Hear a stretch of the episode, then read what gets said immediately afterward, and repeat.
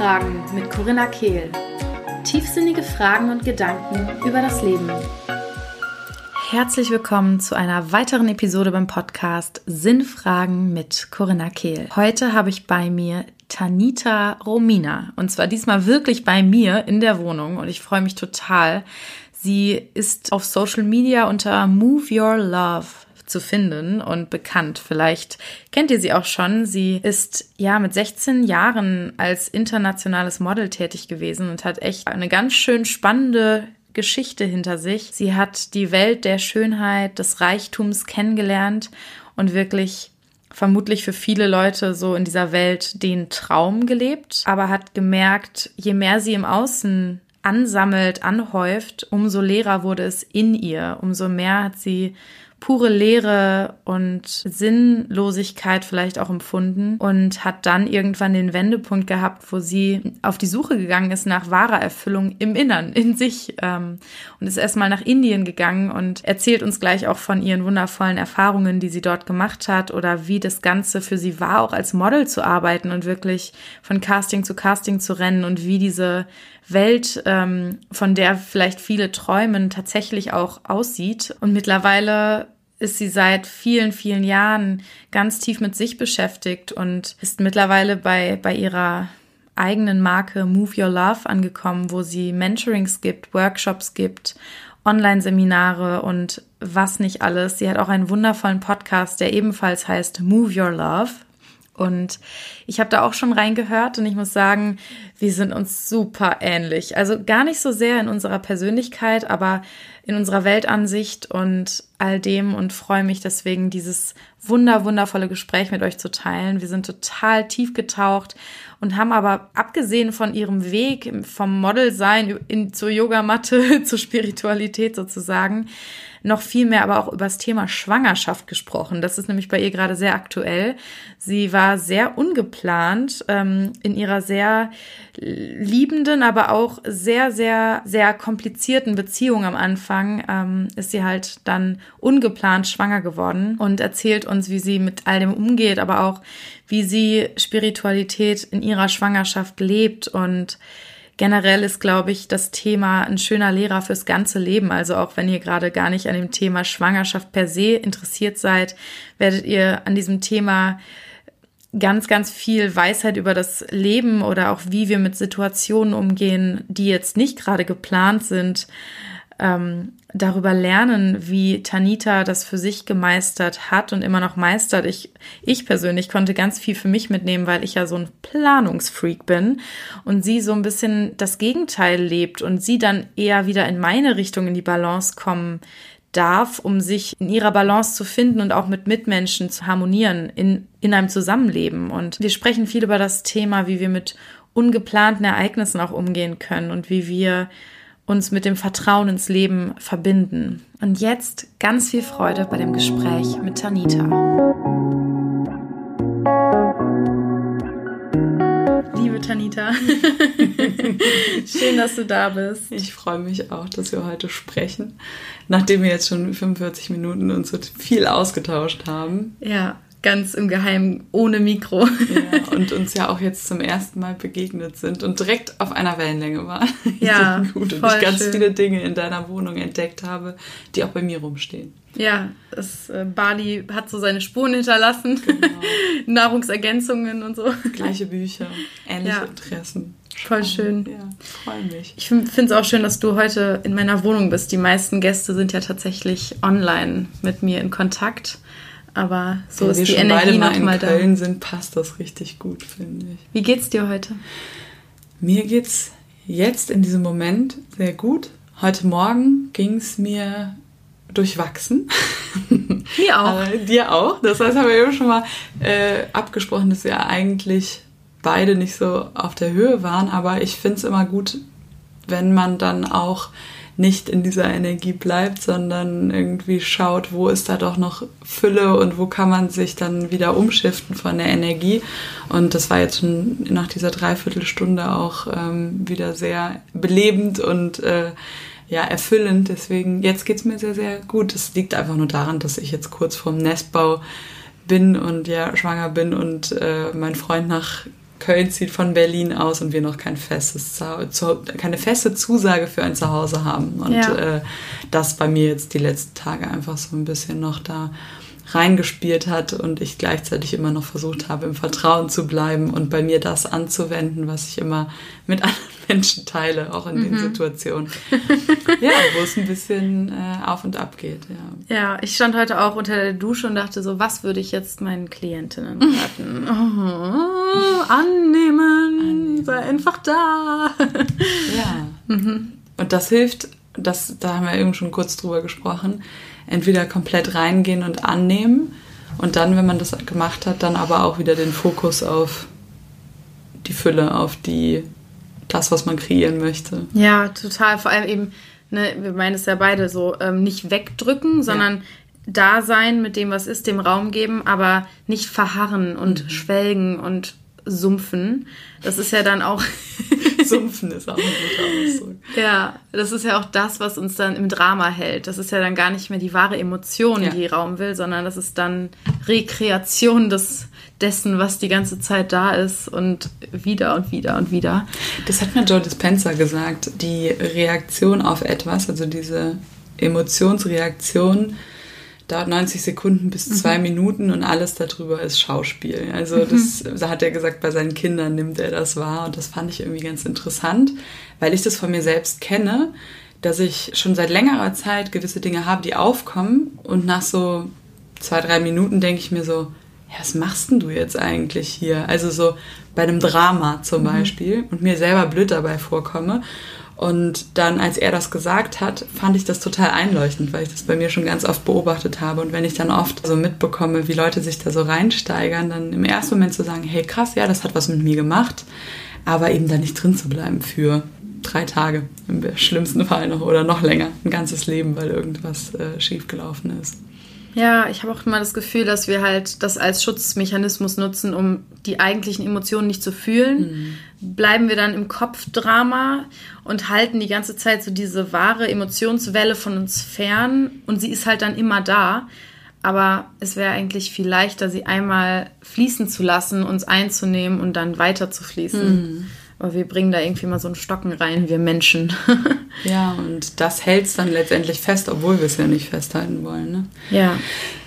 Ja, Schön, direkt, direkt tief eingestiegen.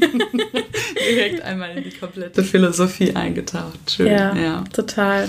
Ich würde gerne mal einen kleinen Abstecher wenigstens machen. Also die Schwangerschaft interessiert mich auch brennend. Ähm, können wir super gerne gleich noch mehr drüber sprechen aber wie du so ein bisschen vielleicht auch zu dieser Philosophie in dir gefunden hast. Ähm, ich habe ja im Intro schon kurz erwähnt, dass du ja als internationales Model tätig warst und so ein bisschen diesen, äh, diese Welt des Reichtums und der Schönheit vielleicht entdeckt hast.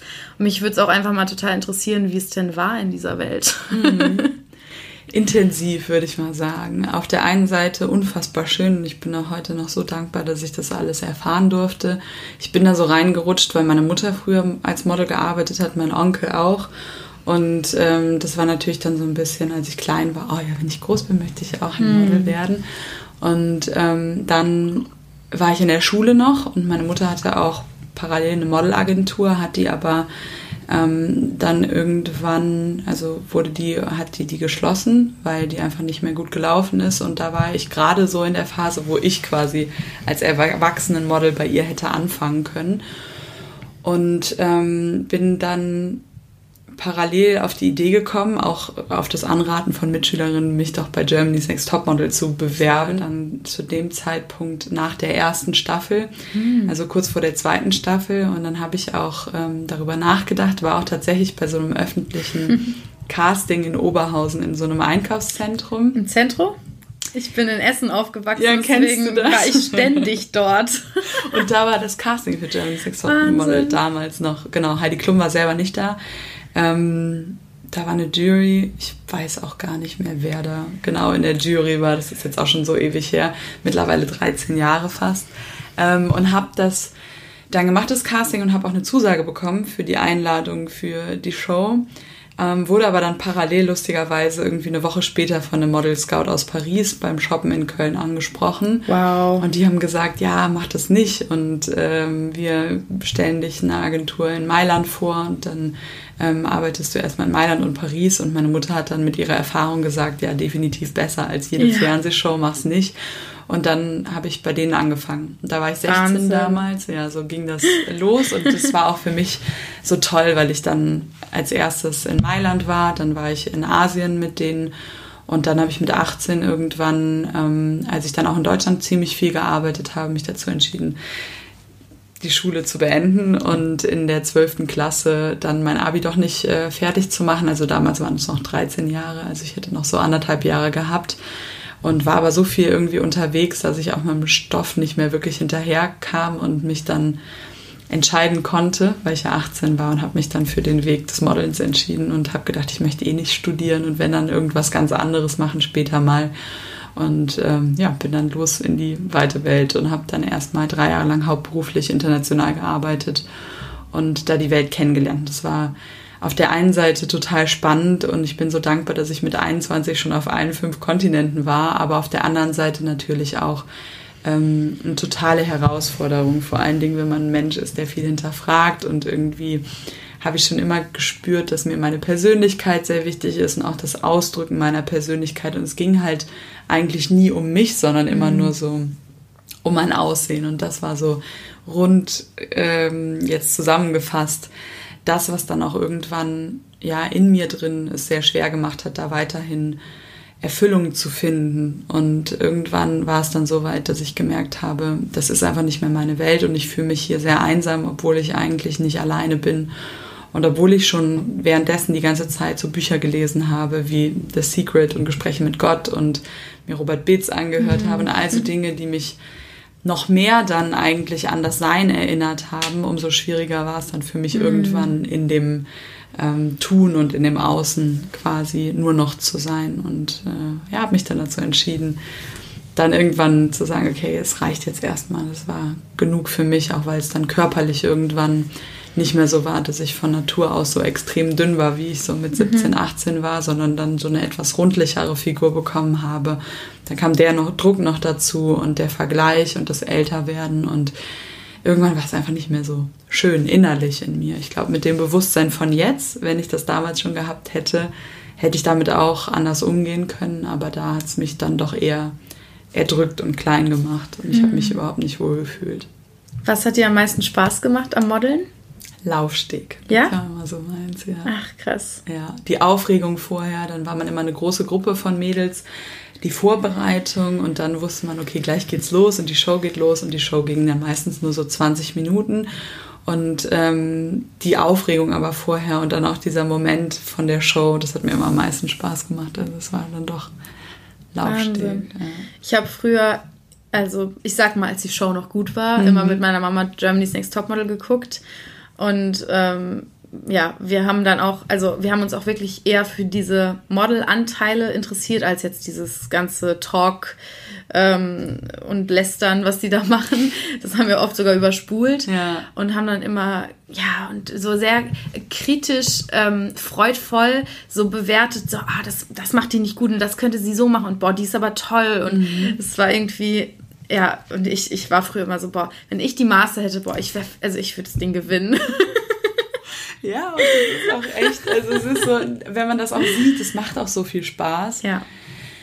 Es ist halt wirklich dann, wenn man dabei ist und diesen Vergleich und alles ähm, dann so anstrengend wird. Also wenn es, wie gesagt, läuft und man vielleicht plötzlich durch die Decke geht und das Vogue-Cover hat und ähm, dann nur noch gefragt ist und die Leute wollen wirklich dich als Model, also jetzt so eine Toni Gahn oder früher irgendwie eine Claudia Schiffer oder eine Heidi Klum, die haben natürlich dann irgendwie so ihren Namen und ich glaube, dann ist es auch nochmal was anderes. Aber gerade die Phase, bis man da ist, wenn es läuft, ist es cool, aber wenn es nicht läuft, dann immer in einer anderen Stadt zu hocken, in einem Model-Apartment, was irgendwie ja auch nicht wirklich schön ist, mit drei, vier anderen Models aus, ähm, weiß ich nicht, Russland, Brasilien und alle sind irgendwie, kommen woanders her und sind meistens noch unter 18 und das ist halt also echt intensiv und ähm, Wahnsinn, ja. ja. Also auf der einen Seite natürlich der Job an sich, das Ergebnis, wenn man dann einen Job hat, toll, aber die ganze Arbeit, das ganze die ganzen Castings, wo ja. man am Tag zu zehn Terminen rennt und irgendwie nach drei Tagen immer noch keine Zusage für einen Job hat. Und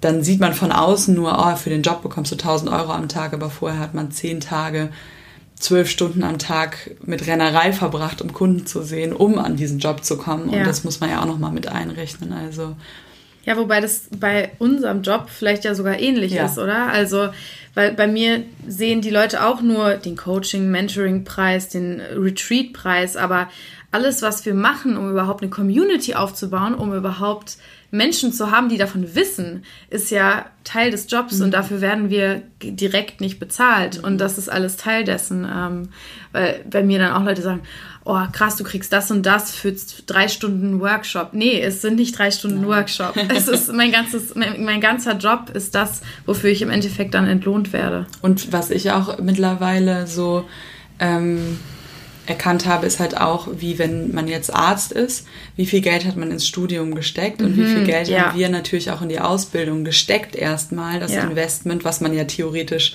auch nochmal abziehen kann von ja. diesen ganzen Sachen. Natürlich hat man das selber für sich mitgenommen und ich hätte es wahrscheinlich auch gemacht, wenn ich nicht in dem Bereich arbeiten würde. Aber was kostet so eine Coaching-Ausbildung oder jetzt eine Ausbildung ähm, zum Familienaufstellen oder so. Das sind ja auch alles wirklich Preise, die muss ja. man ja auch erstmal investieren, um das dann weiterzugeben. Und ähm, ja, ich denke, so ist das in jedem Job. Die größten Superstars, da wird von außen immer leicht gesagt, so, oh ja, der bekommt für einen Auftritt mm. so und so viel, der Sänger, und aber was da alles vorher dahinter gesteckt hat, das ist einem nicht bewusst, solange man es nicht selbst mal gemacht hat. Und das ist beim Modeln nicht anders. Ja. Wie ja. ist denn der Druck, sage ich mal, körperlich da in einer bestimmten Norm zu sein, ähm, denn wirklich? Also wie sieht es aus? Wie verlangen die das? Und wie, wie hast du gesehen, dass Models oder vielleicht auch du selber das versuchen einzuhalten? Es ist extrem, tatsächlich. Also die ersten Jahre war ich davon nicht so betroffen, weil ich einfach extrem schlank war und den Maßen komplett entsprochen habe. Ähm, aber die Agenturen achten da total drauf. Das heißt, jeder Besuch bei den Agenturen, wenn man wieder neue Polaroids macht, die messen dich und die Kritik oder auch daraus resultierend, wie breit jetzt deine Hüfte ist, hängt dann davon ab, wie, wie doll die dich vorschlagen oder wie oft Wahnsinn. die ähm, dich beim Kunden präsentieren. Das heißt, wenn das nicht schon von Anfang an so stimmt, wie es sein soll, hat man gar nicht die Chance, mehrere Kunden zu sehen, weil man gar nicht hingeschickt wird und die Agentur natürlich auch nicht das Image bekommen möchte, ja, irgendwie die Agentur schickt dicke Models, dann fragen die erstmal bei, bei einer anderen Agentur an. Das heißt, diese Competition auch vor allen Dingen heutzutage, wo durch das Internet allen Mädels ja quasi der Zugang direkt zur Agentur auch möglich ist von dem kleinsten Kaff, selbst wenn die noch 15, 16 sind. Früher war das ja gar nicht so. Früher musstest du da anrufen oder dahin fahren. Dann die Mädels, die noch 15, 16 waren, hat der Vater vielleicht gesagt, nee, du fährst jetzt nicht da nach Hamburg und stellst dich bei einer Agentur vor. Und heute schicken die vielleicht selber die Fotos hin und bekommen dann direkt eine Einladung. Also es ist, es gibt viel mehr Models, es gibt auch durch das Internet viel mehr Wettbewerb und trotzdem nicht unbedingt mehr Jobs und auch nicht unbedingt besser bezahltere Jobs. Das heißt, mhm. es wird immer intensiver. Gerade deswegen, weil es so viel Auswahl gibt, oder? Ja. Und ja. alle wollen unbedingt, dann und können dann, die ja auch die Preise genau. runterfahren. Ne? Ja. Also meine Mama hat damals noch ganz andere Preise bekommen als ich und ich habe vor 13 Jahren noch ganz andere Preise bekommen als die Mädels heute. Also das ist dann, oder Gagen, das ist dann doch nochmal, ja, eigentlich eher schlechter für die Models, ähm, weil es einfach viel mehr Konkurrenz gibt und die Mädels ja. das auch für viel weniger machen, die anderen und auch mittlerweile sogar Instagram und so einen großen Beitrag, einen großen Anteil von hat. Also wenn du zum Beispiel als Model schon mal 100.000 Follower auf Instagram hast, sagt der Kunde eher, wir buchen das Mädchen mit den 100.000 Followern und Bedingung dafür, dass sie den Job bekommt, ist, dass die während des Shootings nochmal drei Stories macht, wo die uns erwähnt. Das heißt, ja. wir haben eine Reichweite von 100.000 Leuten, die schon mal, die wir als Werbung nutzen können. Das ja, heißt, klar Krass, ne? Ja, bei den Agenturen stehen mittlerweile schon die Instagram-Follower-Zahlen äh, ja. mit dabei. Und das gab es bei mir früher zum Beispiel auch noch gar nicht. Nee, ja. klar. ja, Wahnsinn, ne? Total ja. verrückt, die Welt. Wie kamst du dann zu diesem Punkt, wo wirklich dann, ja, du gesagt hast, so, nee, mache ich nicht mehr? Das war bei mir, äh, das habe ich auch in meinem Buch so ein bisschen beschrieben, äh, eine Situation, die man eigentlich so auch verfilmen könnte, weil ich auf so einer Party war in Sydney und da waren einige Leute, die ich kannte, aber ich habe mich so einsam gefühlt und ich habe da gestanden und ich habe auch irgendwie, glaube ich, mal hohe Schuhe angehabt und ich meine, du hast mich ja heute gesehen, ich bin irgendwie 1,84 mhm. und ähm, bin eigentlich sonst eher so der Casual-Typ und habe dann da gestanden, weil das auch von einem Designer war und ähm, hatte hohe Schuhe an und ich kam mir so verkleidet vor und ich kam mir so komplett unauthentisch und unangekommen vor und ich hatte das Gefühl, dass ich so einfach nur hätte losschreien können, so auf diesem Event da und ich habe mich so leer und so unerfüllt gefühlt. Mhm. Und dann mhm. bin ich da raus und habe die Schuhe ausgezogen und bin so ins, in Sydney in so einen Park rein. Ich habe Hyde Park oder so war das. Und habe die Schuhe ausgezogen und habe mich dann so auf das Gras gelegt und habe in die Sterne geguckt. Und das habe ich damals früher, also oft beim Modeln gemacht, dass ich, egal wo ich war, immer die Connection zu den Sternen hatte und entweder Sternschnuppen geguckt habe oder einfach nur so in den Himmel geguckt habe, weil es für mich, egal wo ich war, immer so ein Ankommen war, so ein Zuhause war.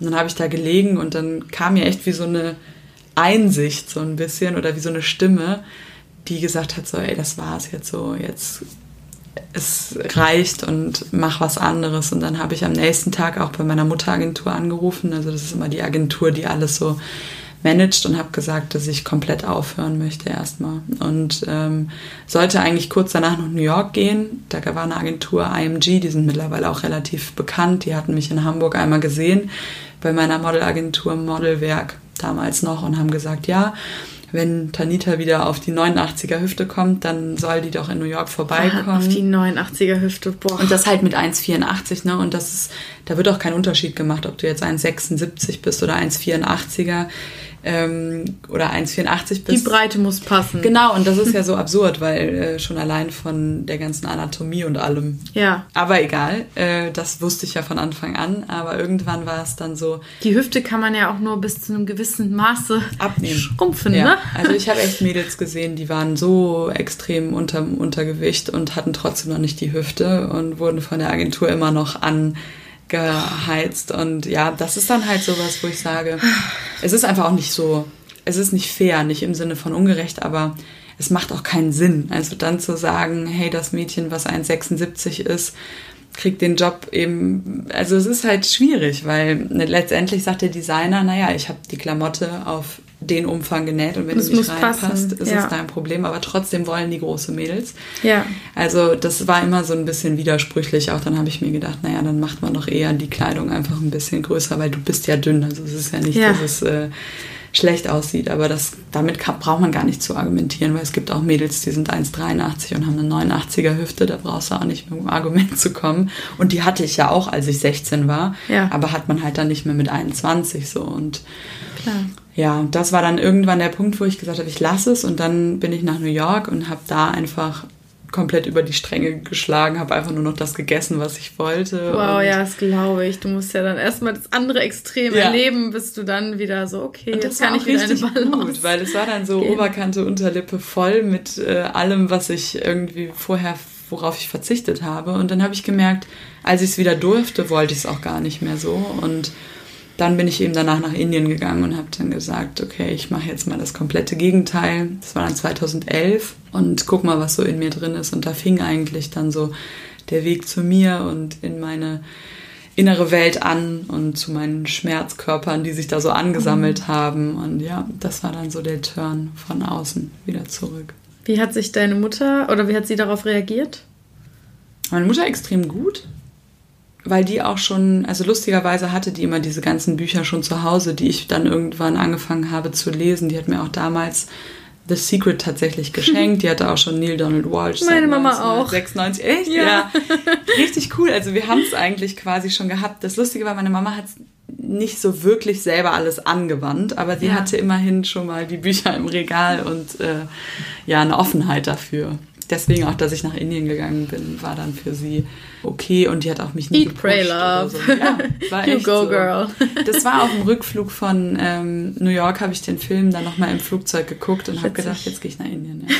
Da habe ich auch ein halbes Jahr bei Hollister irgendwie gearbeitet, mhm. weil ich nicht modeln wollte und die haben mich angesprochen auf der Straße, ob ich da modeln will und ich so als erstes so, äh, Wo denn? In Indien? Nee, nee, hier noch. Ähm, ah, okay. Im Rheincenter. Ach, okay. Fast Indien. Genau, das war 2011 und dann habe ich das ein halbes Jahr gemacht und wusste halt, okay, da arbeite ich so viele Stunden und bekomme das Geld. Und das war für mich auch cool, weil ich das noch nie so hatte.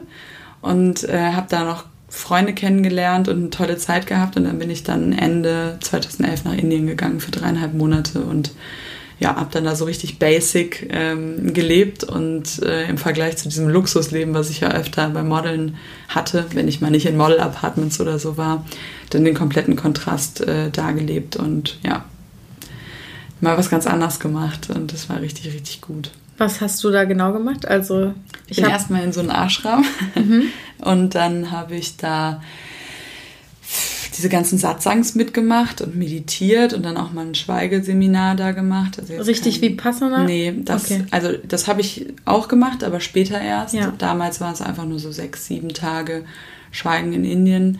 Ähm, super cool, auch mehrere Stunden, also acht, acht neun Stunden am Tag äh, meditiert und so und ähm, bin dann rumgereist, habe dann verschiedene Ashrams auch noch von Osho was besucht, habe dann angefangen, mich so mit den Chakren auseinanderzusetzen, viel über die Chakren gelernt ähm, und bin dann zurück und habe dann hier für zwei Jahre für einen Coach und Astrologen gearbeitet, der auch so vedische Meditation, transzendentale Meditation gemacht hat, habe da meine transzendentale Meditations ähm, gemacht im Grunde und habe ähm, da dann wirklich nochmal tief für zwei Jahre so diese ganzen Sachen äh, selber gelernt von jemandem und bin dann irgendwann nach Berlin und habe dann mein Buch geschrieben, meine eigenen Sachen gemacht und angefangen, nachdem ich die Coaching-Ausbildung da nochmal gemacht habe, bei jemand anderem ähm, mich dann selber auch als Coach zu arbeiten oder als Mentor, haben wir eben drüber gesprochen. Ich finde irgendwie dieses Mentoring eher auch dieses Begleiten und eigene Erfahrungen auch mitteilen. Ja. Mit anderen Menschen hat mir so viel Spaß gemacht. Dann war auch nie wieder die Frage, ob ich nochmal anfange zu modeln. Also ich habe dann 2014 nochmal eine Show gemacht ähm, für eine Designerin, die mich gefragt hat und all sowas. Aber sonst war es auch so, nee, jetzt mag ich nicht mehr. Und dann mhm. habe ich dann hin und wieder nochmal so irgendwie einen Werbespot oder so, aber das kam dann irgendwie ähm, so von selbst und nicht, ja. dass ich wieder fest in der Agentur war und Castings gemacht habe. Ja. Schön total schön. Und wann, ähm, beziehungsweise was mich auch mal so interessiert, wie bist du auf dieses Ashram dann zum Beispiel gekommen? Weil ich mich oft frage, okay, wenn ich jetzt wirklich mal so alleine auf eine Reise gehen würde, wo fängt man an? Hm. Als ich im Flieger saß und mich entschieden habe, nach Indien zu gehen, als ich in Frankfurt gelandet bin, hatte ich über Facebook eine Nachricht von dem Coach und Astrologen, Ach. für den ich danach zwei Jahre gearbeitet hatte. Und bei dem habe ich ein Jahr davor ein astrologisches Reading gemacht, ah. wodurch ich über eine Freundin von mir drangekommen bin. Und der hatte mir damals auch schon die Meditation empfohlen und dann habe ich ähm, lustigerweise wirklich von dem plötzlich eine Nachricht gehabt und er meinte, er würde sich gerne mit mir treffen, weil er mir ähm, ja mit mir was teilen wollte. Und dann habe ich mich mit ihm getroffen und er hatte mir damals beim Reading gesagt, dass ich irgendwann mal Heilerin werde, aber eben nicht auf körperlicher, sondern auf mentaler Ebene und damit Spannend. sehr viele Leute erreichen werde. Und mir war da überhaupt nichts klar, was das irgendwie sein könnte. und ähm, dann hat er sich bei mir gemeldet, hat mich gefragt, ob, also er hatte gesagt, dass er jemanden sucht, der ihn unterstützt, ob ich da nicht Lust drauf hätte und erstmal ein Praktikum machen wollen würde. Und dann habe ich bei ihm ein Praktikum gemacht während ich bei Hollister noch gearbeitet habe. Und er hat mir dann das Ashram empfohlen, weil er auch öfter mhm. schon viel in, oder öfters in Indien war und das alles kannte. Und dann bin ich eben nach Indien gegangen und als ich dann zurückkam, habe ich dann für zwei Jahre oder für anderthalb Jahre ungefähr dann nochmal nach diesem Praktikum für ihn gearbeitet. Ja.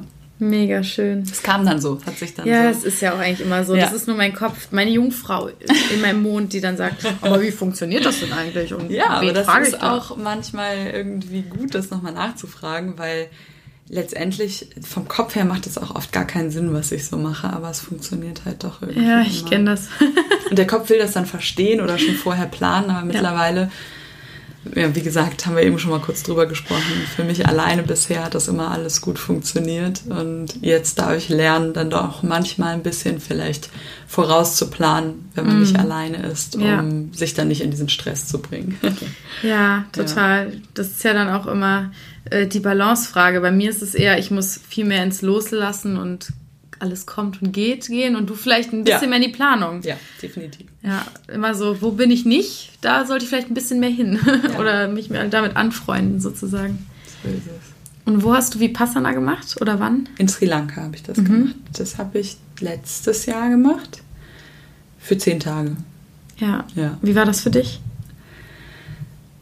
Ich fand es richtig gut, dass ich es gemacht habe. Es war aber auch jetzt nicht so weltverändernd, weil ich da schon seit acht Jahren jeden Tag irgendwie meditiert habe und eben auch schon so Schweigeseminare und ja. so gemacht habe. Und für mich ähm, jetzt nicht so die extrem krassen Veränderungen dadurch hochgekommen sind. Ich habe gemerkt, dass ich energetisch in verschiedenen Chakren auch so diese Ungeduld weil sonst habe ich immer meditiert, wenn ich wollte. Mm. Und da war es so, ey, selbst nach sieben Stunden am Tag ähm, bleibt man immer noch da sitzen.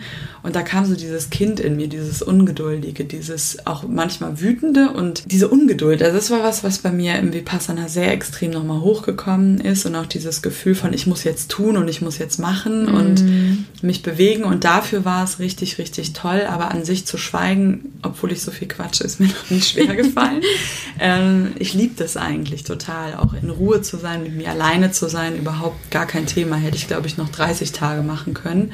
Aber diese Themen da, die dann doch noch so ein bisschen hochkamen, diese innere Unruhe, äh, hat mich sehr mitgenommen. Und der ganze Prozess war, glaube ich, gut, um einfach mal abzuschalten, auch von außen, Handy weg, bei mir anzukommen und eben ja. nicht zu denken, ich muss jetzt, sondern einfach mal bei sich zu bleiben und dann diese Ruhe auch zu genießen.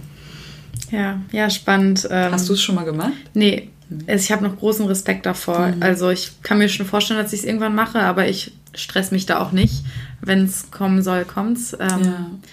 Ich bin momentan, ähm, ich habe vorher noch mit Jill telefoniert. Ich weiß nicht, ob du Jill Zaletzky kennst. Ist das die vom ja. Bild? Ich kenne die durch Chris. Chris hatte ja. mal irgendwie mit ihr gesprochen und die wollten irgendwie eventuell mal was machen. Da hat er mir das Profil mal gezeigt. Ich habe aber irgendwie von ihr sonst noch nicht viel mitbekommen, kennen ja. sie auch persönlich nicht. Aber ich hatte gerade das Bild gesehen ja. und deswegen die äh, Connection, ja. Ja, ich habe vorhin mit ihr telefoniert, weil ich war ja, wie gesagt, sehr aufgewühlt heute. Ähm, ich habe ja nur für alle Zuhörer, weil das Interview auf jeden Fall später rauskommt, als die Aufnahme jetzt ist. Ich, mein erstes Modul von der Familienaufstellungsausbildung war jetzt gerade und hat gestern sozusagen abends geendet, äh, das erste Modul. Und ich habe gerade sehr präsent das Thema eben nicht mit mir allein sein zu wollen. Mhm. Das ist total spannend, weil ich habe gar kein Problem damit, die ganzen Emotionen zu fühlen, aber ich habe zum Beispiel an dem Wochenende wollte ich alles raus, dass alles rauskommt, alles super, gar keine Angst davor, jetzt Emotionen zu fühlen. Aber ich glaube noch nicht daran, dass ich die Heilung nur mit mir hinbekomme. Mhm. Heißt, deswegen will ich das immer, wenn andere da sind. Mhm. Und wenn ich alleine bin, dann ist es fast wie so ein, ach, ich habe keinen Bock.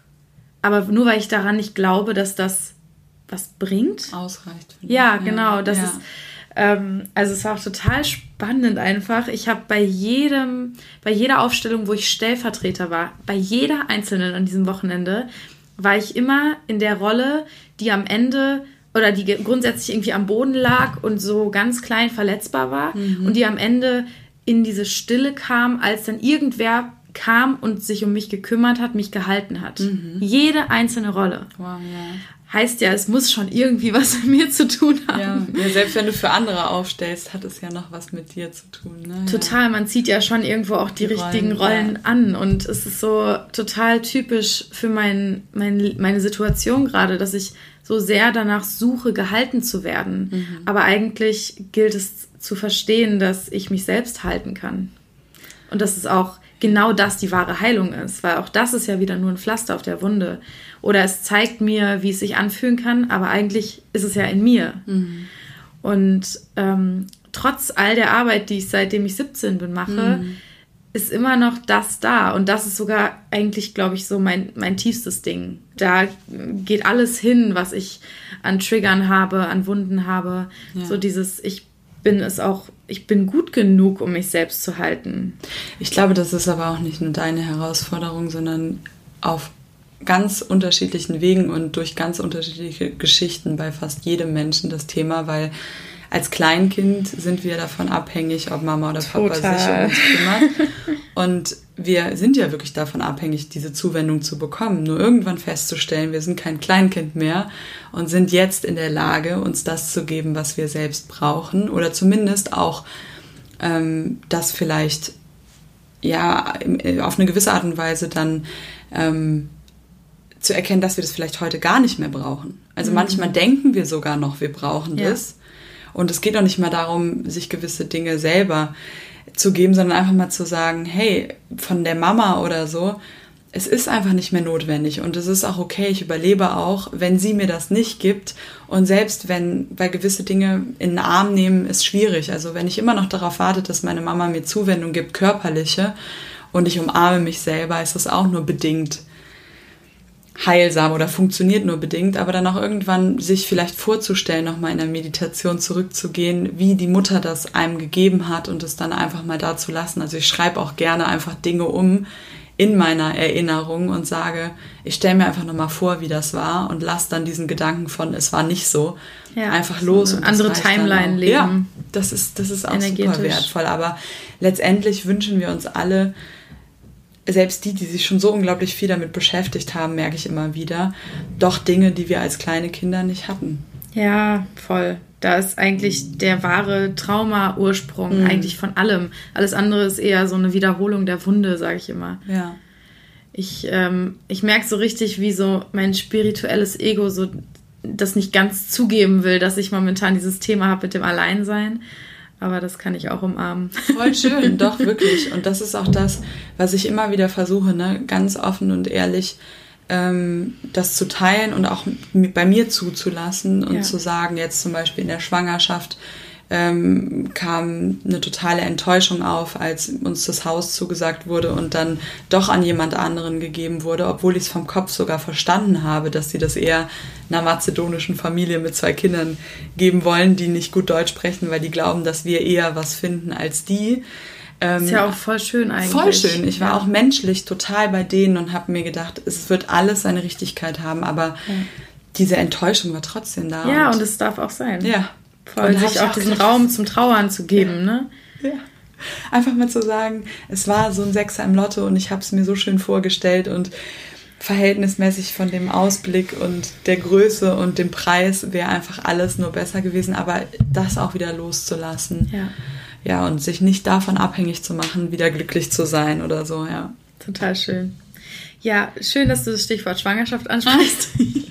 Dann doch nochmal. Ja, mich würde total interessieren. Ähm, ich weiß ja, ich habe vorhin den Podcast gehört, wo du darüber gesprochen hast. Also wenn ihr euch dafür interessiert, ähm, schaut mal bei der Episode vorbei, Schwangerschaft, Ups and Downs. Ja, so heißt sie genau. ja, da gibt es äh, sozusagen dann nochmal ganz tief äh, die Geschichte, aber es war ja auch bei dir und deinem Freund nicht ganz einfach am Anfang. Ja. Ihr wart ja jetzt nicht gerade in der geplanten Situation. Ähm, ja, vielleicht auch mal so aus deiner spirituellen Sicht, wie, wie, wie, hast du das dann annehmen können für dich? Und ich finde es total spannend, das Thema persönlich auch, weil seitdem ich mit meinem Freund wieder zusammen bin, ist das Thema sehr aktuell. Sofort. Also wirklich, vorher war ich so, nee, erstmal warten. Und jetzt war, also ich bin schon ein bisschen im Babyfieber und muss immer auf Bäuche gucken und so.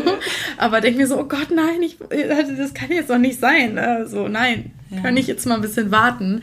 Aber ich weiß natürlich auch, dass es zur rechten Zeit kommt. Ähm, erzähl gerne mal, wie es für dich so war. Also ich gebe dir da vollkommen recht. Ich glaube, es kommt zur rechten Zeit. Ähm, und die rechte Zeit sehen wir meistens nicht als rechte ja, Zeit. Das ist unser Verstand, der dann irgendwelche Vorstellungen hat. Ne? Pläne ne? hat. Und obwohl ich, ich weiß noch, ich habe mit 13 oder 14 den Film 30 über Nacht geguckt. Mhm. Kennst du den? Ja. ja? Und äh, da habe ich mir die, selber die Frage gestellt, wenn ich jetzt über Nacht 30 werden würde, wo wäre ich dann? Und dann habe ich mir vorgestellt, dass ich mit einem total hübschen Mann in einem Haus wohne und wir ein Kind haben. Weil ich mhm. auch wusste, meine Mama hat mich mit 30 bekommen. Ich habe gedacht, so mit 30 hätte ich das gerne.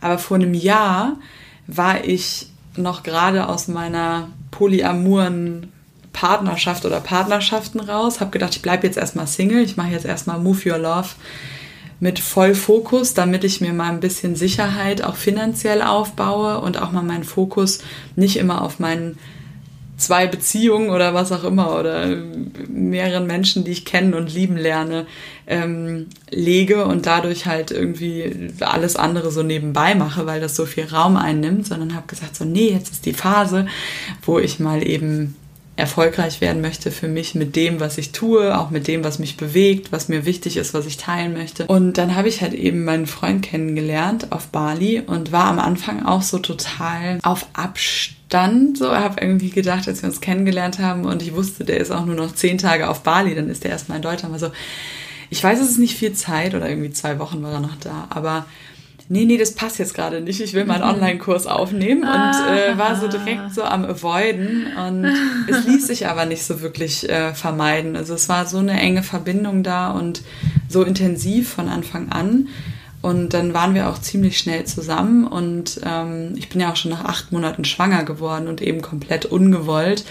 Und da war erstmal für mich so, wow, mit einem Mann, mit dem es auch so intensiv ist, weil das hatte ich ja auch in der Folge gesagt, das war wirklich bei uns auf der einen Seite das Schönste und die engste Nähe da und auf der anderen Seite auch das die anstrengendste Gefühle, die da hochkamen mhm. und ähm, auch Ängste oder auch einfach Widerstand und Streit. Und ich hatte in meinen letzten beiden Beziehungen, die waren so smooth und so angenehm und so liebevoll und so spirituell und dann kam sowas und ich dachte so, hey, was soll das jetzt? und genau da werde ich dann schwanger und ja. äh, auf der anderen Seite genau da, weil mein Herz auch irgendwie von Anfang an war das so, ich glaube, deshalb ist es auch passiert, dass ich ganz tief in mir drin gespürt habe, irgendwie das passt zu mir, auch wenn es eigentlich auf ganz vielen Kopfebenen gar nicht passt und mm. ganz viel ähm, ja, Herausforderungen da sind, hat es von der Energie, von der Purheit total gepasst und für mich war das auch eben nie eine Frage, ähm, mich dagegen zu entscheiden, weil ich darauf vertraue, dass eben alles, was kommt im Leben, einen Sinn und Zweck hat und äh, es für mich nicht in Frage kam mit fast 30, wo ich mir das ja früher auch immer gewünscht habe, selbst wenn es jetzt nicht in meinen Plan gepasst hat, so ein kleines Lebewesen wegzumachen, weil ich auch so mhm. dankbar war, weil ich so oft schon mitbekommen habe in Coachings oder auch bei Freundinnen oder so, dass sich so viele Frauen Kinder wünschen und es einfach nicht funktioniert und ja. ja, da einfach irgendwie das mit jemandem auch zu haben, den man ja im Grunde tief liebt und auch nur weil es vielleicht zeitlich oder umstandsmäßig gerade nicht gut passt, das dann abzutreiben, war für mich so überhaupt keine Frage von Anfang an. Und es ging ja dann so weit, dass ich selbst gesagt habe, selbst wenn ich es alleine machen muss, würde ich es machen. Und ich habe da einfach versucht, im Vertrauen zu bleiben und habe es auch eigentlich echt gut geschafft. Also, Wie hat er reagiert?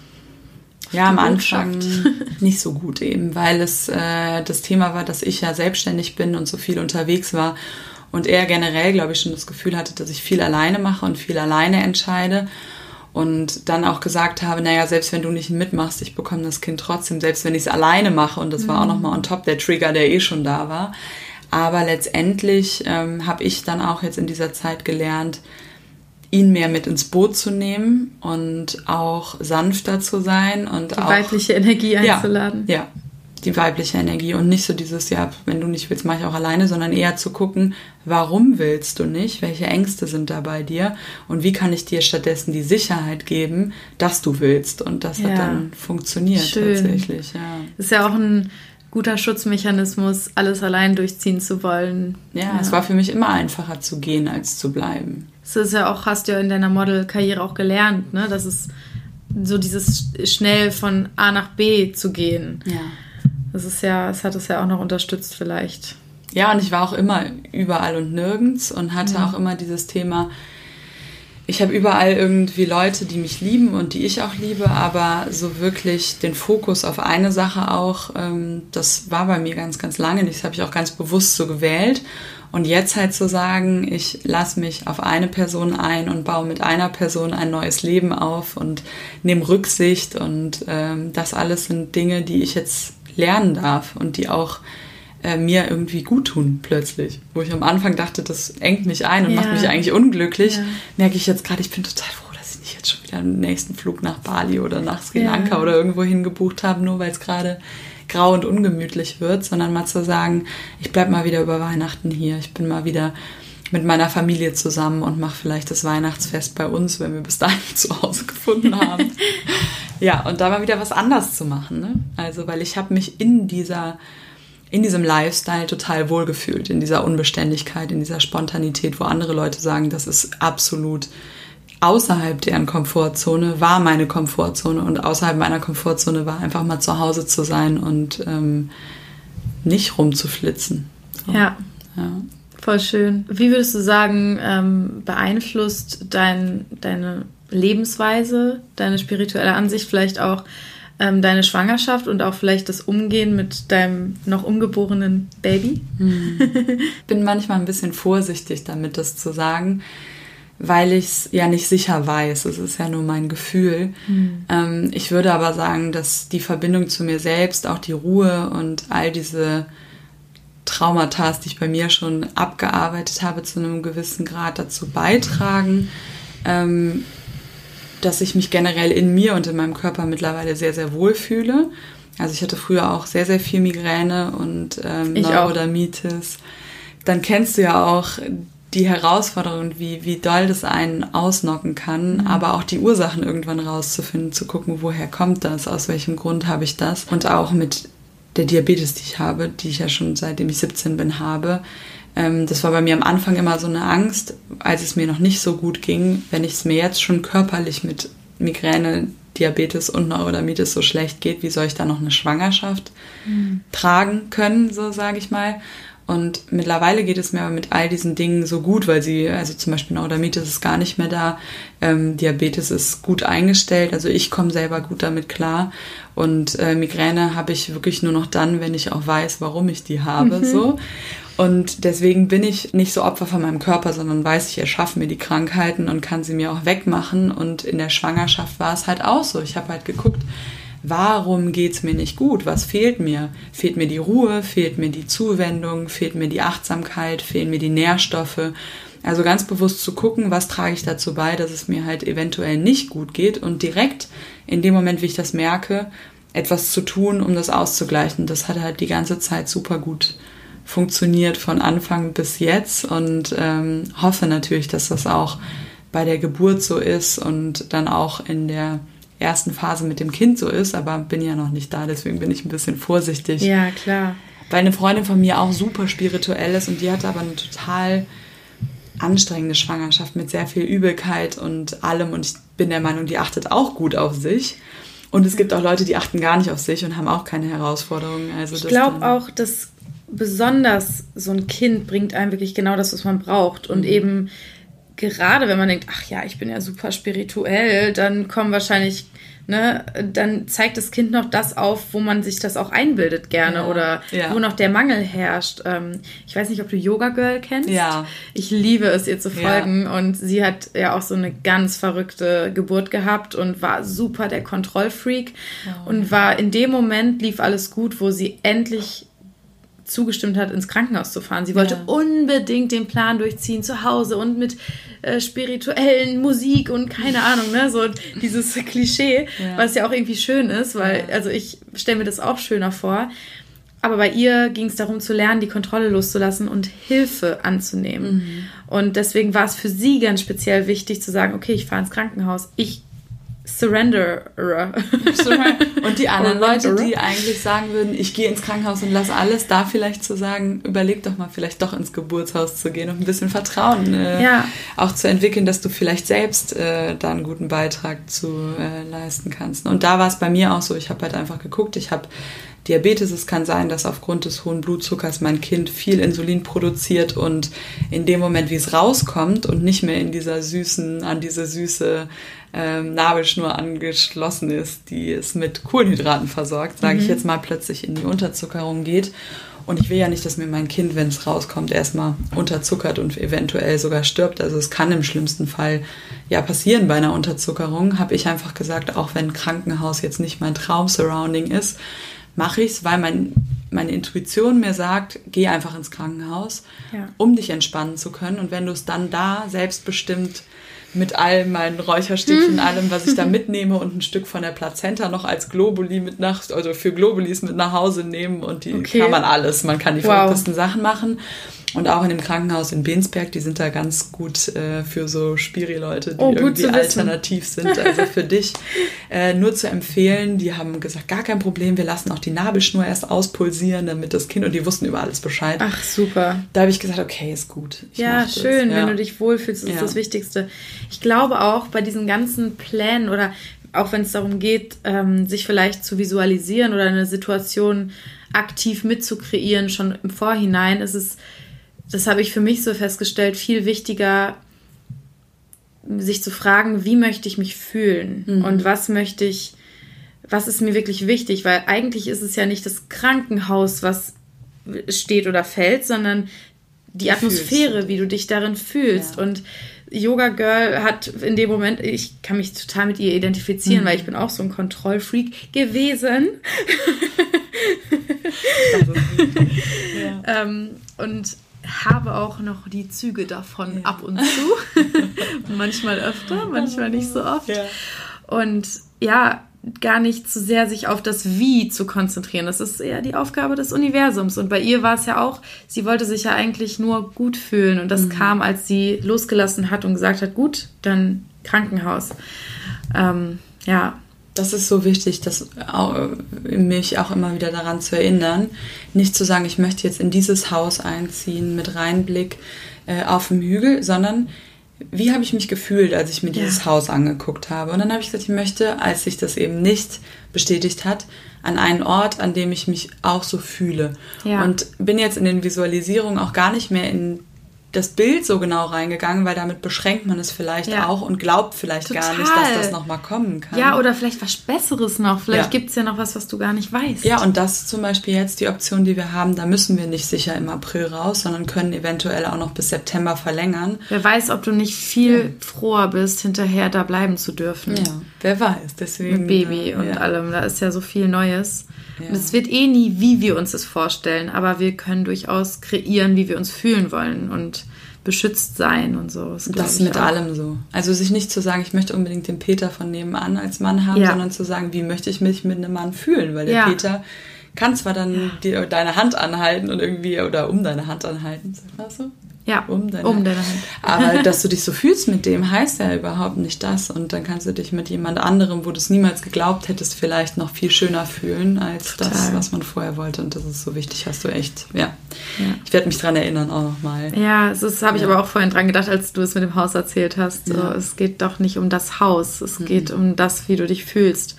Und auch ähm, mit meinem Freund, ich hätte nie gedacht, dass ich mit ihm nochmal zusammenkomme. Aber ich wusste, ziemlich genau, was ich möchte. Und mhm. als er dann wieder da war, war es so, ja klar, wie konnte ich das nicht sehen? So es war schön. die ganze Zeit vor meiner Nase.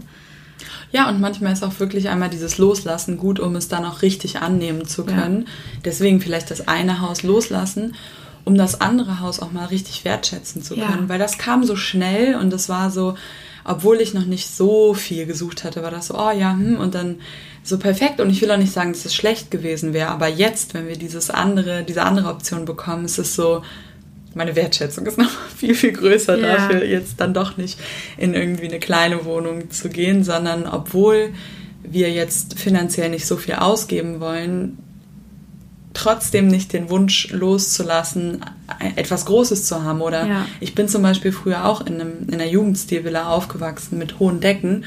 Und diese Unterkunft hat auch hohe Decken. Und ich habe dann so gedacht, irgendwie früher als Kind habe ich mich so toll in diesem Haus gefühlt. Und ich, das war irgendwie so viel Fülle auch. Mhm. Und dann habe ich mir gedacht, so, hey, dieses Gefühl wieder zu haben, das ist so wertvoll und so toll und dann auch nicht zu sagen, naja, nur weil es jetzt einfacher wäre, schnell in eine andere Wohnung reinzuziehen und ich dann Sicherheit habe, einfach das Vertrauen weiterhin zu halten, auch wenn ich jetzt schon mittlerweile im achten Monat bin, aber sage, ich vertraue, dass das andere doch noch kommen kann, aber dann auch irgendwann vielleicht zu sagen, naja, dann wieder loszulassen und nicht zu sagen, es muss unbedingt das sein. Und auch wenn man sich vielleicht im ersten Moment mal anders fühlt, kann man trotzdem glücklich sein. Also ja. es ist so ein, ich finde, es gibt so von allen Seiten immer mal wieder eine richtige ähm, Betrachtungsweise. Und äh, ja, da muss man einfach selber für sich gucken, wann ist welche Sichtweise gerade die, die in dem Moment die richtige ist. Ja,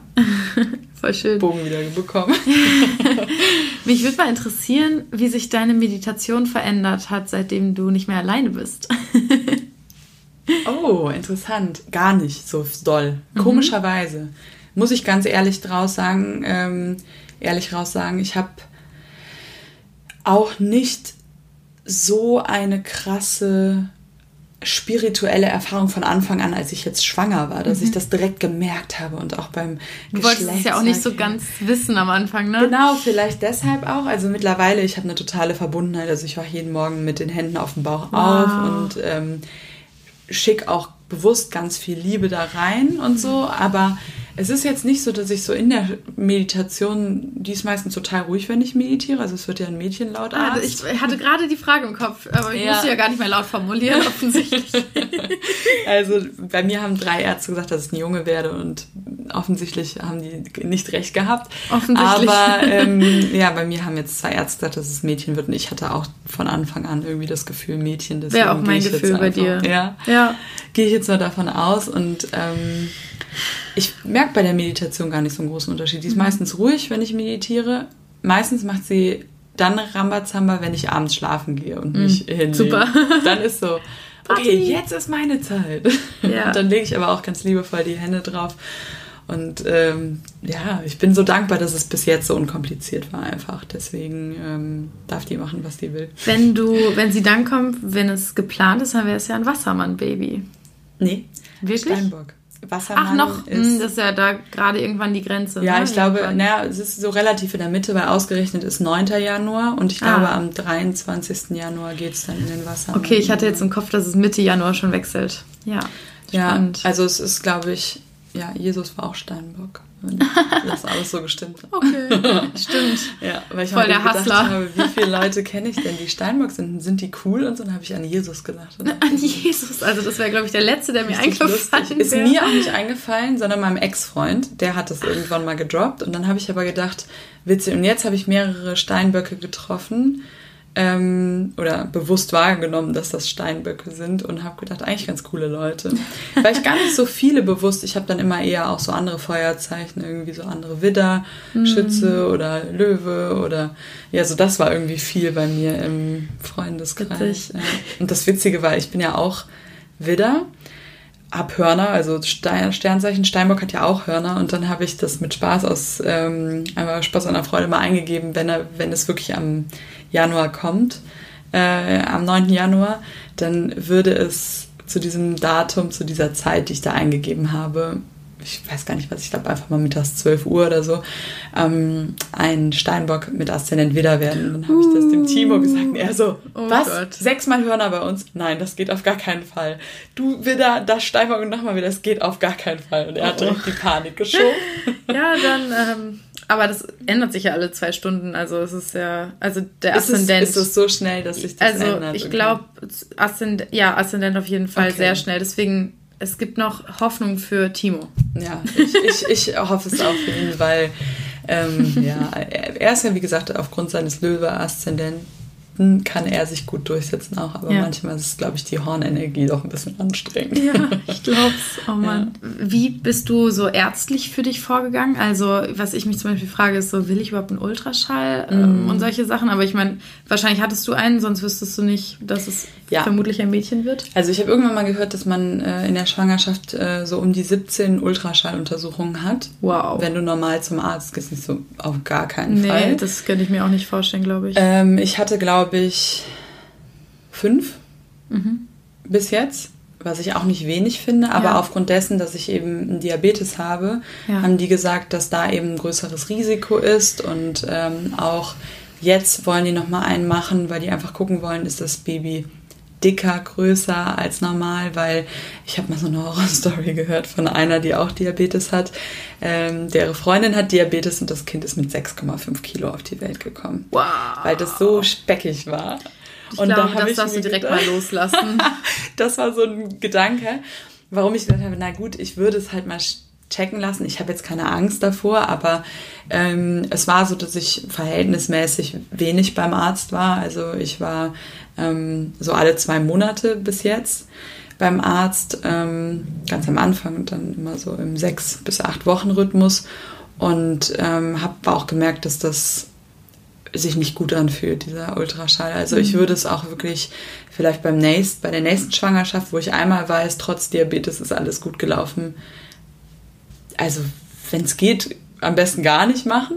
Aber wenn ich den Impuls habe, dann vielleicht auf irgendwie zwei, dreimal beschränken. Ja. Ich habe zum Beispiel keine Fruchtwasseruntersuchung gemacht oder all so Sachen ähm, bis jetzt. Dann kannst du ja auch noch mal so einen extremen Scan machen, wo die einzelnen Organe, ich habe ich alles nicht gemacht. Ja. Ich habe auch, also bei dem einen Check hat der Arzt gesagt, so ja, nee, sieht nicht aus, als wäre da irgendwie Verdacht auf Down-Syndrom oder irgendwas, ähm, irgendeine Behinderung. Aber das sehen die einfach an dem, an der Nackenfaltenmessung. Ja. Spannend. Und da hat das Kind eigentlich ähm, ja nichts, kriegt nicht so viel aktiv davon mit. Es ist wie eine normale Untersuchung. Aber da habe ich auch gedacht, letztendlich, selbst wenn er jetzt gesagt hätte, ja, das hat einen Verdacht, ich hätte es jetzt eh nicht weggemacht. Deswegen ja. war es mir auch eigentlich egal. Ja, verstehe ich. Ja. Also wenn du es eh entschieden hast, was macht es dann ja. für einen Unterschied? Ja, und ich finde gerade behinderte Kinder, also früher eine krasse Ablehnung gehabt. Ich weiß nicht warum, vielleicht aus so einem Trauma. Ich habe auch so eine Kotzphobie, sage ich immer. Mhm. Wenn andere Menschen sich übergeben in meiner Nähe, muss ich flüchten. Also ich habe echt bin mal gespannt, wie das mit Kindern ist. Mittlerweile oh, ist es stimmt. viel, viel besser. Das ja. habe ich noch gar nicht so drüber nachgedacht. Also früher war es echt richtig schlimm. Mittlerweile mit Menschen auch, wo ich eine Verbindung da habe, es geht, aber es ist immer noch, macht viel mit mir. Ich bekomme dann mhm. halt Panik. Es ist nicht, dass mir auch schlecht wird, sondern es ist wirklich wie so ein Trauma. Und wow. ich weiß noch, ich war mal bei McDonalds mit meinem Vater und da hat sich ein behindertes Kind übergeben wow. auf den, aufs Tablett. Also sorry für die Geschichte, aber nur um diese. Ja, Wahnsinn. Und das hat ja. irgendwie, ich bin da, ich war fünf oder so und bin fast panisch aus diesem Meckes rausgerannt und mein Vater wusste überhaupt nicht, ich habe das Essen stehen gelassen und wow. irgendwie hatte ich dann immer so mit Behinderten und irgendwie diese Verbindung, ich weiß auch nicht, es war immer so eine komische Ablehnung. Ich habe mich auch immer gefragt, was ist das? Vor allen Dingen, als ich dann angefangen habe, mich mit persönlich oder auch generell Spiritualität, dann so hast du irgendwelche komischen Ablehnungen und so. Ich weiß nicht, ob das ist immer noch sowas, was mich unterbewusst beschäftigt, aber ich habe dann irgendwann angefangen, die Kotzphobie, sage ich mal in Anführungsstrichen, ähm, auch anzunehmen. Es ist besser geworden, aber was Behinderte angeht, habe ich eher die Schönheit darin irgendwann gesehen. Auch so Down-Syndrom oder so. Ich sehe immer diese Purheit und auch, dass da so wenig Ego drin ist mhm. und ganz viel Herz und das berührt mich immer so, so sehr. Und ich glaube, wenn es so sein sollte, dass ich ein behindertes Kind bekommen sollte, wäre da auch wieder so eine riesen, ein Riesengeschenk drin, einfach ja. mich auch an diese unglaubliche Purheit und Liebe und ähm, zu erinnern. Also da vom Kopf her zu sagen, oh Gott, das will ich nicht, weil das schränkt mich selber ein oder so. Da bin ich, glaube ich, mittlerweile zum Glück drüber hinweg und ähm, ja, bin deswegen auch komplett entspannter. Schön. Ja, versuchte schön. einfach das Vertrauen zu haben, dass alles gut wird und habe auch eigentlich bis jetzt keinen Zweifel. Also hast du ähm, irgendwie dich viel informiert und hast du Büchertipps oder so? noch fast gar nicht. Das ist echt noch ein bisschen gruselig. Ich habe auch keinen Geburtsvorbereitungskurs gemacht. Ach, krass. Den mache ich zusammen mit okay, Timo. Okay, da kommt die Jungfrau in mir, die, die jetzt schon plant. Ja, den mache ich zusammen mit Timo am 9., nee, am, ich glaube, 6. Dezember in Berlin. Dann habe ich noch so einen Stillkurs, äh, dann auch nochmal, weil einfach ähm, da nochmal gezeigt wird, wie legt man an, falls der Fluss nicht automatisch, mhm. weil manchmal ist es ja dann so im Krankenhaus, wenn es nicht direkt kommt, wollen die zufüttern und so. Und das möchte ich halt vermeiden, dass da auf jeden Fall ähm, ja das Stillen für die ersten Monate oder auch länger halt vielleicht möglich ist. So, das, das würde ich gerne. Das ist so ein bisschen alternativ. Dann Hypnobirthing habe ich nochmal wow. so eine Session vorher mit einer, die das macht und ähm, habe aber auch noch gar nicht viel darüber gelesen. Das heißt, ich hoffe, es wird keine Frühgeburt, weil sonst wird es alles ein bisschen eng. aber wenn es wie ausgerechnet am 9. Januar kommt, mache ich jetzt im Dezember, wenn alles in trockenen Tüchern mit der Wohnung ist und ich auch dann keine Interviews und keine Circles mehr mache, sondern dann wirklich jetzt einmal die letzten Wochen noch dafür nutze, nach Dienstag bin ich eigentlich quasi so nach morgen äh, erstmal ja. in meiner Ruhephase vorher. Äh, dann kommen Schön. diese ganzen Kindersachen, die ich bis jetzt irgendwie auch noch nicht fühle. Es war kein Drang in mir. Es war eher so, naja, und wenn es früher kommt, dann kriege ich es auch irgendwie hin. Also es ist so eher dieses Vertrauen da auch wieder, dass es klappt. Ja, sehr intuitiv. Also ich bewundere das. Ähm, ich darf davon wahrscheinlich mehr. Ja, und andersrum darf ich manchmal, das habe ich jetzt wirklich auch gelernt, gewisse Dinge einfach vorzubereiten und schon mal vorher ein paar Babysachen zu besorgen, ersparen einem irgendwann einfach Stress, wenn es dann Mhm. Ja. doch mal nicht so funktioniert. Und das ist, glaube ich, so das gesunde Mittelmaß. Ich glaube, ich hätte ab Monat zwei meine Tasche gepackt. Ungefähr so. Oh Mann, ja. das wird lustig. Mein Freund kann sich auf was gefasst machen, aber der kennt mich ja. Der weiß schon. Der, Richtig der gut. nennt mich mal Planungskoko. Ach, wie süß. Ja. Ja. aber es ist doch auch gut. Bei mir ist es so, dass Timo plant. Auch Ja, wenn wir irgendwo gut. hinfahren. Ich habe ähm, an Medizin und ähm, Versorgung für ähm, Krankheitsfälle maximal ein Pflaster dabei und er hat einen ganzen Jutebeutel mit, Oh, äh, weiß ich nicht was dabei. Das heißt, Ja, man braucht die Ergänzung, ne? Ja, das ist doch gut. Wenn wir beide so viel mit rumschleppen würden oder keiner was dabei hätte, wäre ja auch blöd, ne? Witzig. Ja, schön, ihr habt euch gefunden. Ja, auf Toll. irgendwelchen Ebenen passte das von Anfang richtig gut und Ja. auf anderen durften wir das erst lernen oder dürfen wir immer noch. Ja, das ist doch wohl immer Ja. so, würde ich mal sagen. Ja. Das kenne ich natürlich auch.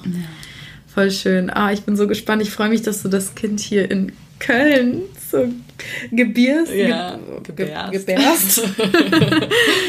Vielleicht ähm, darf ich es ja mal Ja, super, ge- unglaublich gerne, definitiv. Also ich bin ähm, auch froh, das auch hier zu bekommen, weil meine Eltern ja hier sind, Ja, mein Bruder ich, hier ist so und meine eine Mama ist auch glücklich. Ich habe immer gesagt, Mama hätte ja auch Bali sein können oder Berlin, weil die sich die ganze Zeit aufregt, dass es nicht gegenüber ist.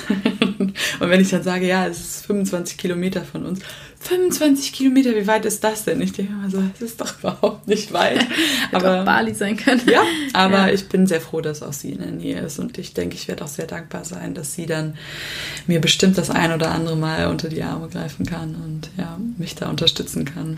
Vielleicht können wir in einem halben Jahr oder einem Jahr nochmal quatschen und Spannend, dann noch mal so gucken, ein wie alles funktioniert. Update-Episode machen. Fände ich total schön. Ja, fände ich auch super schön. Ich habe mir vor einem halben Jahr, müsste das jetzt ungefähr so sein, eine E-Mail geschrieben. Kennst du das? Ja. Dieses E-Mail schicken und die kommt dann ein halbes Jahr später Ja, an. ich war auf einem Retreat und wir kriegen bald ein einen Brief, also den, wir du uns selbst geschrieben haben. Oh. Ja. Oder den Sie damals schickt uns geschrieben den sozusagen, Cool, genau. das kann man auch cool einbauen Ja. in Retreats. ja. Wahnsinn. Und weißt noch, was ungefähr drin stand? Ja, es ist jetzt noch nicht so lange her, deswegen es dauert, glaube ich, auch noch, bis der Brief kommt. Okay. Ähm, ist jetzt ein paar Monate her. Wir haben halt, ich habe sozusagen so einen Brief an mein Zukunfts-Ich Ja. geschrieben, an mein Ich in einem Jahr ungefähr. So, so was ich an diesem Zukunfts-Ich verbinde, ähm, ähm, was bewundere. So. Wunderbar. Genau, Ja. und ich konnte mich damit verbinden, so, so rum besser gesagt. Ähm, also mit dieser Version von mir, indem ich diesen Brief geschrieben habe, habe ich halt gleichzeitig so ganz detailreich visualisiert, wie dieses Ich halt ist. Ja. Und ähm, das finde ich echt schön. Ich bin Warst sehr schwanger? gespannt. War es schon? Nee. nee. Aber es war auch sehr, also nicht so materiell, sondern Äußerlich, eher, okay. genau, wie ich mich fühle, wie ich diene und so. Perfekt. Solche Sachen. Ja. So schön. Ich bin auch mal gespannt, weil es war bei mir in einer Phase, wo ich im Zug saß und echt meine ganze Welt gerade äh, komplett Kopf stand mit äh, Diagnose, sag ich jetzt mal Schwangerschaft. Ich dachte, das sagt man so gar nicht. Und total im Chaos mit Timo und einfach nur so, ich hoffe das oder ich, ich stelle mir mich vor, wie alles ähm, gut gegangen ist und ich bin mal gespannt. Ich habe echt schon wieder vergessen. Also ich weiß noch, worum es ging, aber was ich genau geschrieben habe, weiß ich nicht mehr und ich glaube, der müsste jetzt eigentlich irgendwann mal ankommen. Das musste so um den dritten, vierten. Wo kann man das machen, mal für alle, die das vielleicht Ja, interessiert? ich, du kannst mal googeln und dann den Link reinpacken. Ähm, ich weiß gar nicht. Ich habe, glaube ich, gegoogelt, weil mir das jemand gesagt hat, Zukunftsmail oder Mail Ah. an mein Zukunfts-Ich oder Ja, so. kann man da ja gibt es, glaube ich, verschiedene Anbieter. Das war, glaube ich, sogar kostenlos. Also das Ja. musste man sich jetzt nicht anmelden oder so, sondern konnte die Könnt ihr ja mal googeln, wenn ihr Lust habt, das auch zu machen. Fand ich ganz witzig. Ich bin Ja. mal gespannt, ob die E-Mail überhaupt ankommt. Ja, witzig. Ja. Voll schön. Danke schon mal für deine Offenheit. ja, danke für deine schönen Fragen. So, so ein schönes Gespräch schon Ja, wieder. total. Ich hätte noch so einen kleinen, ähm, so ein paar Mini-Fragen für dich. Random Fire nenne ich es gerne, weil cool. also es ist eigentlich Rapid Fire, aber meistens ist es gar nicht so rapid, deswegen Random Fire. Okay. Hast du eine Morgenroutine und wenn ja, wie sieht die aus? Oder ein Ritual? Also seit Jahren, neun Jahren mittlerweile Meditation. Wie lange Eigentlich fast? Mhm. jeden Morgen unterschiedlich. Mindestens zehn Minuten, wenn ich gar keine Zeit habe, manchmal auch eine Stunde. Also es wirklich variiert. TM, also transzendentale Meditation, ist ja immer 20 Minuten. Äh, ich mache aber mittlerweile Freestyle aus allem, was ich so gelernt habe. Ja. Und das mache ich eigentlich auch generell mit Routinen. Ich bin ähm, auf der einen Seite ein Freund von Routinen, aber auch auf der anderen Seite kritisch, weil ich sage, alles, was man zu lange routiniert macht, ähm, wird irgendwann ja zur Routine. Und mhm, dann, Deswegen nenne ich es auch lieber Ritual, weil ja. das ist dieses Bewusstsein, was da drin steckt. Manchmal halbherzig und das äh, genau. versuche ich halt dann auch immer wieder neue Routinen mhm. zu entwickeln, zu gucken, was fehlt mir vielleicht gerade, was tut mir gerade gut. Ja, das und ist ja die wahre Frage, die man sich am Morgen eigentlich stellen sollte, finde ich. Ja. Gar nicht, okay, ich mache jetzt wieder den gleichen Ablauf, sondern was brauche ich, diese Bewusstheit genau. reinzubringen in den Morgen. Sehe ich auch so. Ja. Und dann auch ganz bewusst zu schauen, mache ich das, was ich mache, wirklich noch mit Achtsamkeit. Und wenn du dich einfach nur hinsetzt, weil du denkst, du musst meditieren und gar nicht richtig ja. dabei bist, dann lass es lieber mal für eine Woche und mach's dann wieder, wenn du merkst, okay, jetzt ist wieder der Zugang da. Also so nicht so zu streng sein mit ja, Routinen. Ja, sehr schön. Ähm, bei welcher Tätigkeit vergisst du die Zeit? Beim Schreiben und Musik machen. Also Musik machen nicht jetzt an einem Instrument, sondern mein Papa war früher DJ und ich habe uh. irgendwann Traktor mir mal runtergeladen und angefangen selber wieder Mixe zu machen und das mache ich super selten, aber das ist so eine Sache, da verfliegen einfach die Stunden und meistens sogar, wenn man es abends macht und ich gehe eigentlich immer sehr früh schlafen ja. und dann ist es plötzlich manchmal irgendwie halb zwei und ich denke mir so, oh mein Gott, ja. ja wow. Und einfach, wenn ich, ja, wenn ich bei irgendwas, also kreativ bin und Freude dabei habe. Schön. Ja. Mhm. Welche, ja, das ist ja aber für dich die Frage der äh, Fragen. Jetzt kommt's. Von allen Orten, die du gesehen hast, was ist dein Lieblingsort? Es gibt tatsächlich in Ubud einen Ort, der ist von einem Bekannten von mir. Ähm, den habe ich in Indien kennengelernt und der hat sich da ein Grundstück gekauft und da Hütten hingebaut. Wow. Und ich muss sagen, das ist für mich das Paradies. Also ich war schon an so schönen Orten. Irgendwie ein Ort, den ich mir auch so schön vorstelle, ist irgendwie Hawaii. Da war ich noch nie, mhm. aber das mhm. ist auch nur so meine Traumvorstellung. Welche Insel? Ich habe keine Ahnung, weil dadurch, dass ich noch nie da war. Also viele sagen irgendwie ähm, Kauai. Kauai, ja, hatte ja. ich direkt im Kopf, deswegen dachte ich so, jetzt kommt Kauai. Da, ja, tatsächlich. Also, Wahnsinn. Aber ich war noch nie da, also das ist so die andere Sache. Aber sonst, ich fand den Ort vom Gefühl her mit am schönsten, weil der für mich paradiesisch ist. Man guckt auf so einen Fluss ganz tief unten, man hat den kompletten Urwald vor sich, die größten Bäume und es ist einfach in der Natur so viel Fülle da und das wow. Gefühl stimmt so sehr, ja. Mega Ort. schön. Ähm, Aber da sind wir wieder beim Thema. Ich war auch schon an Shabby-Orten, wo ich mich so unglaublich gut gefühlt habe, ja. dass ich das auch in meiner Erinnerung mit als schönsten Ort hatte. Ja, schön. Es geht wieder nur ums Gefühl. Ja. ähm, wenn du eine Sache auf der Welt transformieren könntest, was wäre das? Ja, ich würde mir einfach mehr wünschen, dass wir mehr in die Einheit kommen. Also noch nicht mal von heute auf morgen und alle, aber weniger Angst vor dieser Nähe und mehr Vertrauen in die Einheit. Hm, in welcher Form auch immer. Ja. Die letzte Frage passend zum Titel meines Podcasts. Ja. Was ist für dich der Sinn des Lebens? Liebe fließen zu lassen das ist auch so, warum Smooth Your Love heißt, also sich ähm, den Zugang zu seiner eigenen Liebe wieder bewusst herzustellen und nicht darauf zu warten, dass man geliebt wird, sondern eben diese Liebe fließen zu lassen und dadurch auch wieder bereit zu machen, Liebe zu empfangen und einfach Liebe in Bewegung zu bringen. Das in welcher Form auch immer, jeder für sich äh, kann das selber entscheiden, aber einfach mehr Liebe in Bewegung zu bringen. Und ich glaube, all das, was wir mit Liebe tun, also Liebe bedeutet für mich immer Zuwendung, Annahme, Einheit, Verbundenheit, mhm. ähm, dass das letztendlich im Leben darum geht, auf welche Form oder durch welche Form, durch welchen Ausdruck auch immer. Ja. Vielen Dank. Danke dir auch. Danke auch, schön. dass du meine Energie heute transformiert oh, hast. wie schön. Ja, du meine auch. Mir geht's richtig gut. Mir auch. Ja. Ich werde gleich nochmal gucken, ob ich bei H&M oder irgendwo, also alle wieder hier, äh, nicht nachhaltig und ich habe auch viele nachhaltige Sachen. Nee, aber irgendwie was noch, ich renne die ganze Zeit mit den gleichen Pullis rum, weil ich kaum Sachen habe für Schwangerschaft ja. und auch nicht so viel ausgeben möchte und du wohnst hier so zentral. Ja, total. Jetzt bin ich ganz motiviert auch nochmal einfach in so äußerliche Einkaufspassagen ähm, reinzugehen, einfach mal zu gucken, dass ich mir noch was mitnehme und äh, habe wieder echt viel Kraft, weil vorher dachte ich, müsste es noch machen und war so überhaupt nicht motiviert mhm. und jetzt äh, ja, geht es mir echt gut, also danke dir. Danke dir auch. Ich hoffe, du hattest genauso viel Freude bei diesem wundervollen Gespräch wie ich. Ich bin jetzt echt einfach nur beflügelt und dankbar, dankbar für dieses Gespräch, dankbar für dich, dankbar für diesen Podcast. Und eine kleine Erinnerung nochmal, wenn du Lust hast, mich hier zu unterstützen, dann schreib mir eine iTunes-Rezension, damit der Podcast noch von mehr Menschen gefunden wird. Und jetzt ganz viel Liebe zu dir, ganz viel Freude und ganz viel Energie in dieser unglaublich intensiven Zeit gerade. Ich drück dich und freue mich, dich nächste Woche beim nächsten Podcast wiederzusehen.